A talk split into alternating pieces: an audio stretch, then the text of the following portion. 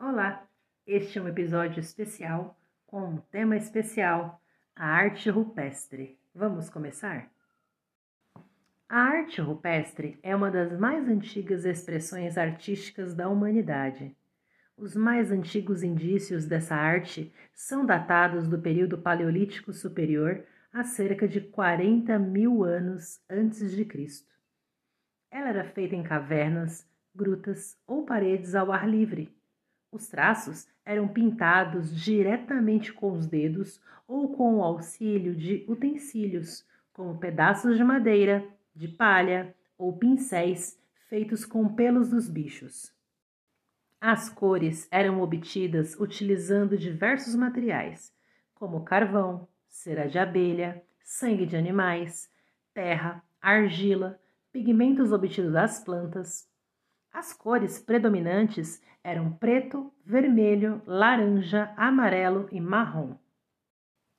Por meio da observação das pinturas rupestres, é possível descobrir informações sobre o cotidiano dos grupos humanos que viveram em diferentes regiões do mundo durante os períodos Paleolítico e Neolítico.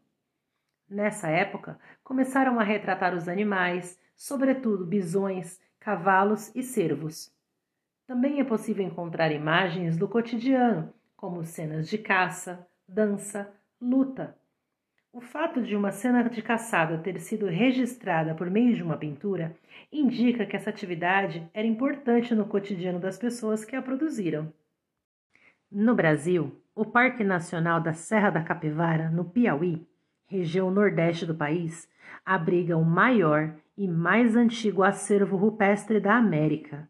Muitos artefatos localizados lá datam de 50 mil anos e pinturas rupestres possuem datações entre 17 mil e 25 mil anos.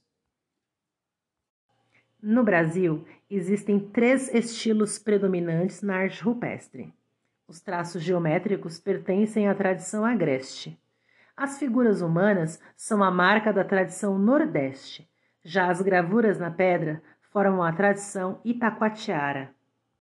A arte rupestre faz parte do patrimônio cultural da humanidade e, através dela, é possível refletir sobre as atividades humanas do passado.